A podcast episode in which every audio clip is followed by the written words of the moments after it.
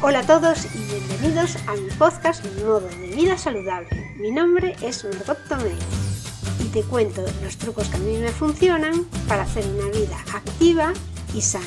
Comer de forma saludable, comida real y además hacer ejercicio sin que me cueste demasiado. La verdad es que me gusta muchísimo hacer ejercicio y, y me gustaría pues convencerte para que empieces a hacer un poco de actividad física antes de empezar el capítulo, te invito a visitar mimododevida.com y a dejarme cualquier consulta en contactar. Por otra parte, si quieres descargarte el material del que voy a hablar en el capítulo, no lo voy a dejar en la entrada, pero sí puedes suscribirte y te lo enviaré. Bueno, pues empezamos con el programa. Bienvenidos al capítulo 40 de hoy viernes 15 de marzo. Esto es lo que más me cuesta de hacer un capítulo, acordarme en qué día vivimos. Bueno, os voy a ir leyendo cómo, cuáles son las instrucciones que me dan los que me van a orientar en esta dieta cetogénica. Las instrucciones de hoy empiezan así. ¿Te cuesta adelgazar o quieres hacerlo más rápido? Has venido al lugar adecuado. Prepárate para perder peso sin pasar hambre.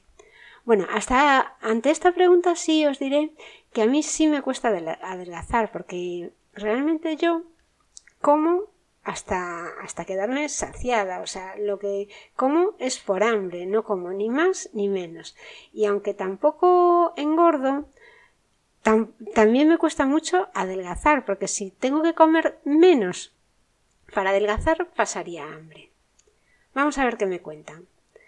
La cruda realidad es que las ideas tradicionales come menos, corre más, no funcionan a largo plazo. Contar calorías, hacer ejercicio varias horas al día e ignorar el hambre, eso es sufrir innecesariamente, desperdiciar el tiempo y tu valiosa fuerza de voluntad. Es adelgazar para masoquistas. Estoy de acuerdo. A la larga, casi todo el mundo abandona y por eso hay una crisis de obesidad. Por suerte hay una manera mejor. La conclusión las hormonas son las que regulan el peso.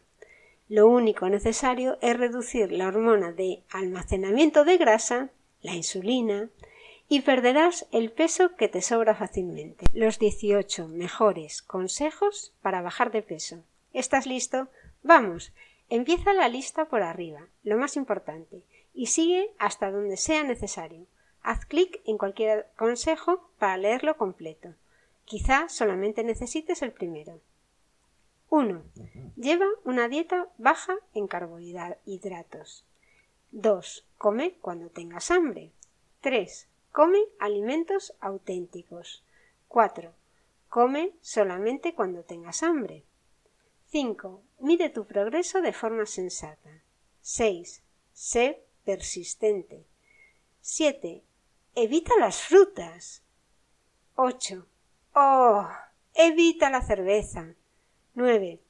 Evita los edulcorantes artificiales. 10. Reconsidera los medicamentos. 11. Estrésate menos, duerme más. 12. Come menos lácteos y frutos secos. 13. Toma vitaminas y minerales. 14. Practica el ayuno intermitente. 15. Haz ejercicio de forma prudente. 16. Logra una cetosis óptima. 17. Hazte un examen hormonal. 18. Considera incluir pastillas para perder peso si estás desesperado. Analizaremos ahora cada uno de estos puntos. No sé si me va a dar tiempo a analizarlos todos en este capítulo, pero si no, analizamos pues los cinco primeros. 1. Llevo una dieta baja en carbohidratos.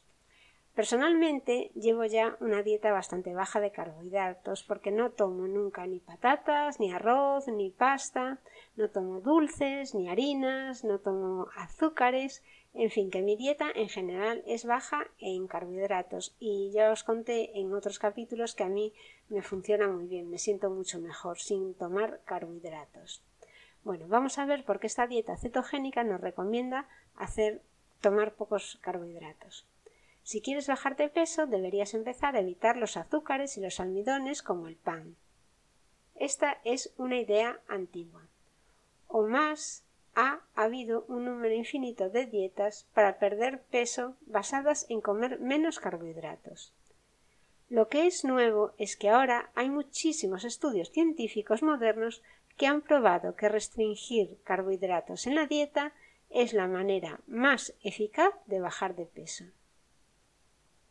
Evidentemente, sigue siendo posible bajar de peso con cualquier dieta. Solo hay que comer menos calorías que las que quemas y ya está. El problema de este simplista consejo es que ignora una cosa bien evidente e importante. El hambre. A la mayoría de las personas no les gusta simplemente comer menos. Es decir, tener hambre constantemente. Eso es una dieta para masoquistas. Tarde o temprano una persona normal se rendirá y comerá. Es la razón por la cual las dietas yo-yo están tan difundidas. La ventaja principal de la dieta baja en carbohidratos es que hace que quieras comer menos. Incluso sin contar calorías, la mayoría de las personas con sobrepeso consumen menos calorías al seguir una dieta baja en carbohidratos. Los azúcares y los almidones pueden aumentar el nivel de hambre, mientras que evitarlos puede disminuir el apetito a un nivel apropiado. Si el cuerpo quiere una cantidad adecuada de calorías, no tienes que preocuparte por contarlas. Por lo tanto, las calorías cuentan, pero no eres tú el que tiene que contarlas. Entiendo de todo esto que el cuerpo es el que demanda más calorías y cuando reduces hidratos de carbono vas a demandar tu cerebro va a pedir menos calorías para consumir. Sigo leyendo. Además, un estudio de 2012 demostró que las personas que siguieron una dieta baja en carbohidratos quemaron 300 más calorías al día en reposo. Esto es increíble, la verdad. Según uno de los profesores de Harvard que desarrollaron el estudio, esta ventaja equivale al número de calorías que normalmente se queman durante una hora de ejercicio físico de intensidad moderada. Imagínalo, un extra de una hora entera de ejercicio sin realmente hacer ejercicio. Pues la verdad me parece muy increíble que solo por comer menos hidratos de carbono consumas más caloría para tu gestión diaria del organismo, o sea, que el organismo o lo que es tu metabolismo basal consuma 300 calorías más, o sea, en reposo. Esto me parece increíble y no lo sabía. La conclusión.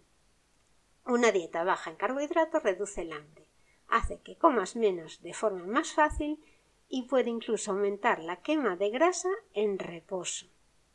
Una y otra vez los estudios demuestran que comer menos carbohidratos es la manera inteligente de perder peso y mejorar algunos marcadores importantes de la salud. Me parece este punto realmente interesante. ¿A ti no? Como ya voy en el minuto 8, voy a leer el segundo punto y lo dejamos aquí. Y os leeré el próximo día los siguientes puntos hasta donde me vaya dando tiempo. El punto 2 era come cuando tengas hambre. No tengas hambre. El error más común al empezar una dieta baja en carbohidratos es reducir el consumo de carbohidratos cuando todavía tienes miedo a las grasas. Los carbohidratos y las grasas son las dos fuentes principales de energía para el cuerpo y tu cuerpo necesita al menos una de cada dos. Una dieta baja en carbohidratos y baja en grasas es lo mismo que inanición.